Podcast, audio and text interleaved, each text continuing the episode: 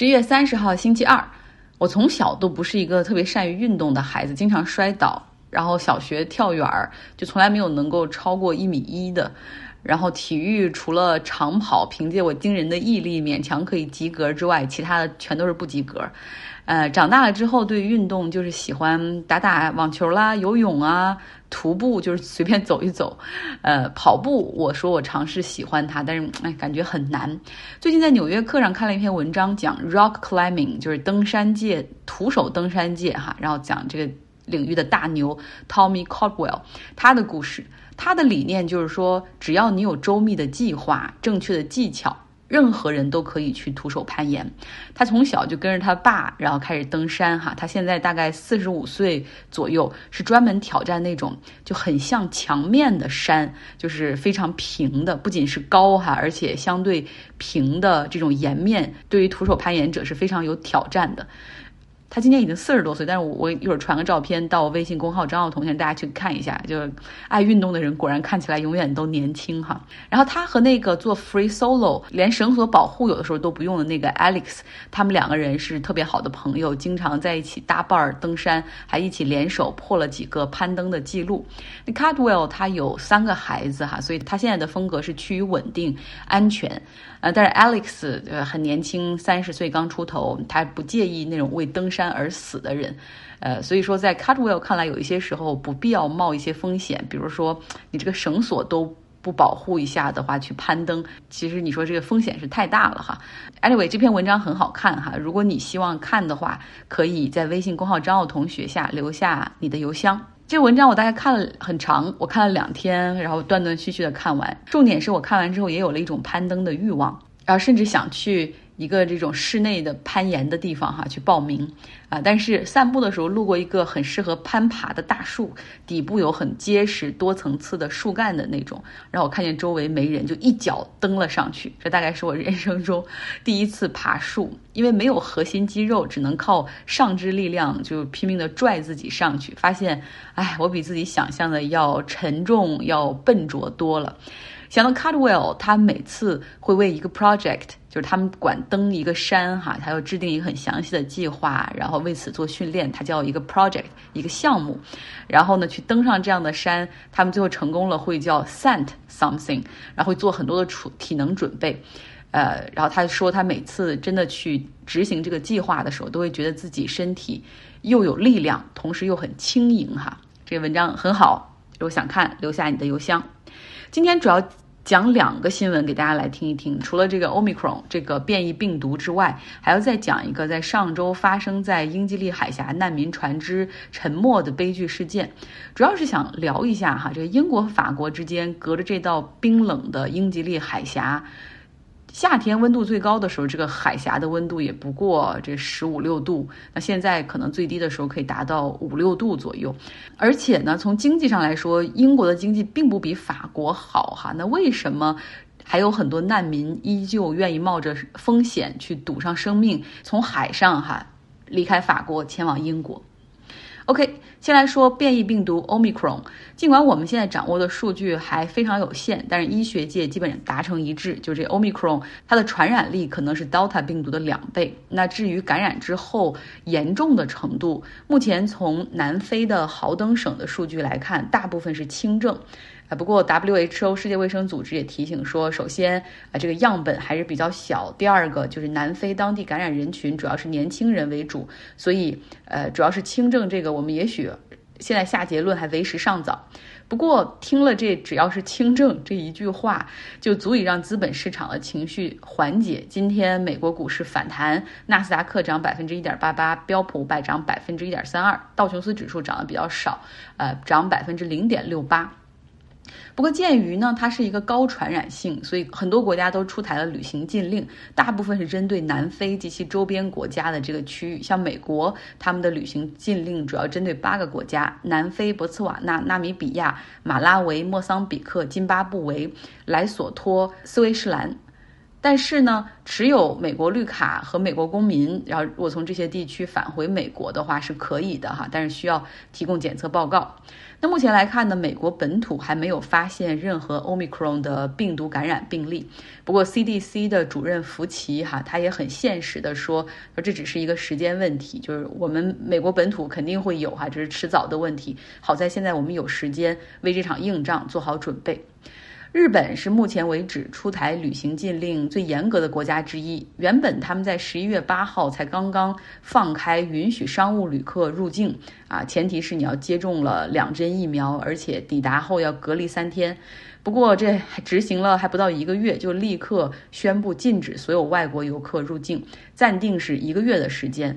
日本首相安田文雄表示说，这是为了防止最坏的情况发生。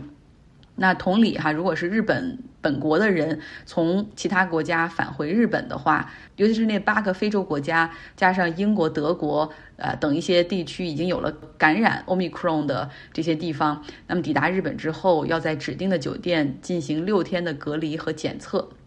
相比日本奥运会之前哈，当时的首相菅义伟他是努力的确保。日本社会的一个开放的状态，边境的一个开放的状态，就是咬牙哈也要把这个开放和奥运会办下去。那岸田文雄他的策略就是。我不要犯错，呃，如果说菅义伟他一定是一个背锅的人哈，那我是希望一个很长的路在政坛要走，我不想冒风险。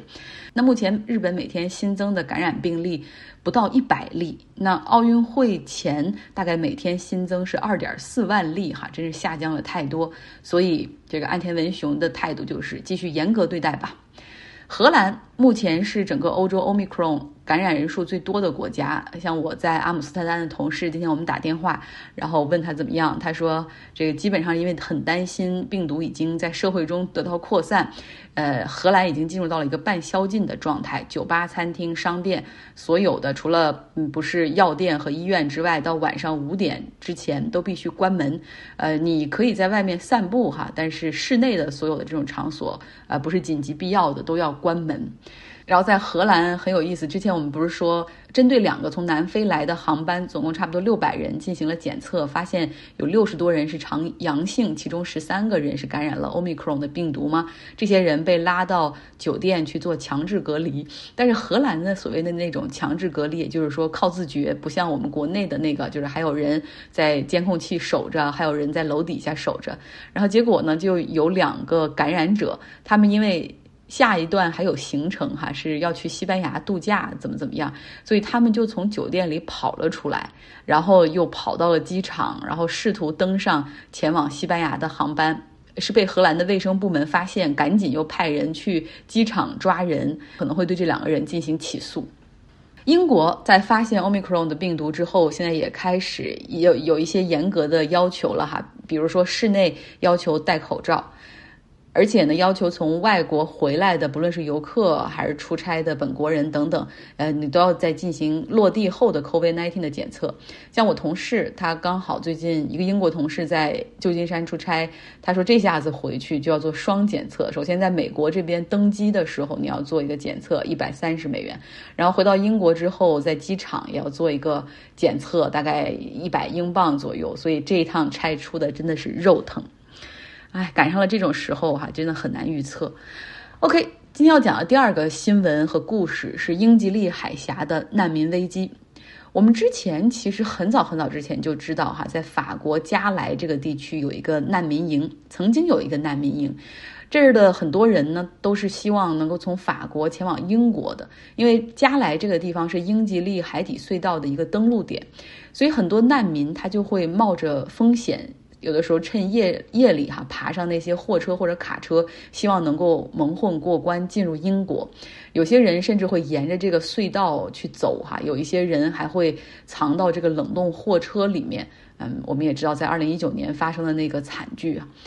那几年前呢，法国政府也拆除了加来的难民营，而且加大开始对这个卡车上的检测，呃，不希望说让这些难民去冒风险，一定要前往英国怎么怎么样。但是还有很多人哈，他们的想法是很难改变的，他们的路径是选择走海上，通常呢就是选择那种简单的橡皮艇漂洋过海。上周有一艘从加莱出发的小的橡皮艇在英吉利海峡上发生了漏气，结果沉船，造成二十七人死亡，其中七人是妇女，还有三个孩子，他们都穿着救生衣。呃，死亡原因是因为身体失温，也就是这个体温过低。大家都知道现在是什么季节，对吧？英吉利海峡的这个温度有多低，可以想象。法国总统马克龙说：“我们不能够让英吉利海峡成为坟墓，哈！要求法国方面进一步加强边境的防控，严厉打击组织难民偷渡的那些蛇头。比如说，在法国，如果要购买这样的橡皮艇的话，是会被记录，而且会得到警方的追踪和询问。但是，因为我们都知道欧盟是一体化的，对吧？有很多蛇头，他可能是在德国或者意大利买了橡皮艇，然后运到法国的岸边，所以其实是很难查到的。”呃那根据官方的记录显示，从今年初到现在，已经有七点四万次难民船只的非法越境，呃，其中也有出现过漏气、落水的情况。但是很多人是很幸运的哈，英法两国在过去一年里总共救起了七千八百多人。但是像这一次出事的地点，可能距离两边的岸都有点远，而且现在的温度太低，所以有这样的悲剧发生，没有人希望看到。那这儿有一个问题哈，我们来解答一下，就是为什么这些难民不愿意在法国继续待着呢？而是一定要冒着风险前往英国？其实难民他们到了一个国家申请避难之后，所在国他这个案件审理完毕之前，要进行人道主义的一些基本支援的，比如说法国政府会每周给这些申请避难的人的这个约合四十三英镑的钱，德国会发六十五英镑一周。英国只会发三十九英镑，所以真的少很多钱哈。那德国呢是允许申请避难之后，他这等待的期间最长他可以工作三个月，就是你这点钱肯定没法活，对吧？允许你工作三个月。呃，法国它更好，就是允许工作六个月，因为可能这个案件审理时间很长。但是英国是完全不允许难民工作，就是哪怕他们的这个 case 时间很长很长，嗯，不允许。那相比之下，其实留在欧盟感觉好像要更划算一点。那为什么这些人一定要前往英国？好，第一个原因，一大半人都是为了去投奔自己已经在英国的亲属和家人。比如说，我就听到了一个 BBC 的采访，就一个来自伊拉克的女士，因为她的丈夫已经成功的在英国申请了这个避难成功，还已经在那儿居住了下来，但是她的这个。申请 case 或者家庭团聚的 case 一直就没有被批准，已经好几年了。现在为了让能够重新的哈两个人在一起团聚，他愿意冒这个风险。那还有一个小伙子，他就是说他的哥哥一家人在那儿，他认为投奔他们他会比在法国要更容易一些。第二个原因就是。很多的准备去英国的这些难民，他们的母语就是英文。这些人所在的国家过去可能是这个英国的殖民地，然后他们在天然就认为自己和英国之间有一层文化的联系，呃，更容易融入啊，然后比较好找工作。而第三个原因呢，就是。嗯，听说哈，英国的劳动力市场对无证移民是比较宽松的，因为英国没有 national ID card，就可能没有身份证这一说，所以就是很多，比如短期雇佣或者一些劳动或者是一些服务业，它可能是不要求你出示你的证件，只要你讲英语，然后能听懂，然后工作是很容易，这个劳动力市场是很容易能够进得去的。那第四个原因呢，就是英国的难民批准率大概是百分之六十四。被拒绝之后再次申诉的成功率是百分之五十，所以能够让一些难民哈看到希望。而第五个原因就是可能单纯的对于现在在法国的这种状况不满哈，希望希望能够去一个新的地方去寻找机会。在整个欧洲范围来看，呃，接接受到难民申请数量最多的国家还是德国哈，一年差不多有十五万左右。紧随其后的是法国，一年也在十万左右。英国的难民申请的人数大概只有四万左右，它并不是很多难民进入欧洲的这种首选哈。OK，好了，今天的节目就是这样。每次讲到这些故事的时候，心里多少会有一些难过哈。就是谁不愿意就在自己的这个家乡呢？对不对？然后谁愿意？不远万里到一个地方，还被叫成非法移民，而且还要冒着生命危险哈去寻找能够继续生存下去的机会，哎，从很多欧盟国家的角度来看，当然一方面他们出于人道主义，他们是希望说能去帮助更多的人，但是另外一方面，就如果说比如说这个难民的批准率会很高，好像会让更多的这个从中东还有非洲的一些人前往这些地方。呃，一方面，当然他们社会的承受能力到底有多少，而第二个方面就是说，相当于是变相鼓励更多人走向了这条冒险之路哈。所以在这个中间，真的是有一个一个 policy quandary 政策的一个难题哈。OK，今天的节目就是这样，希望你有一个愉快的周二。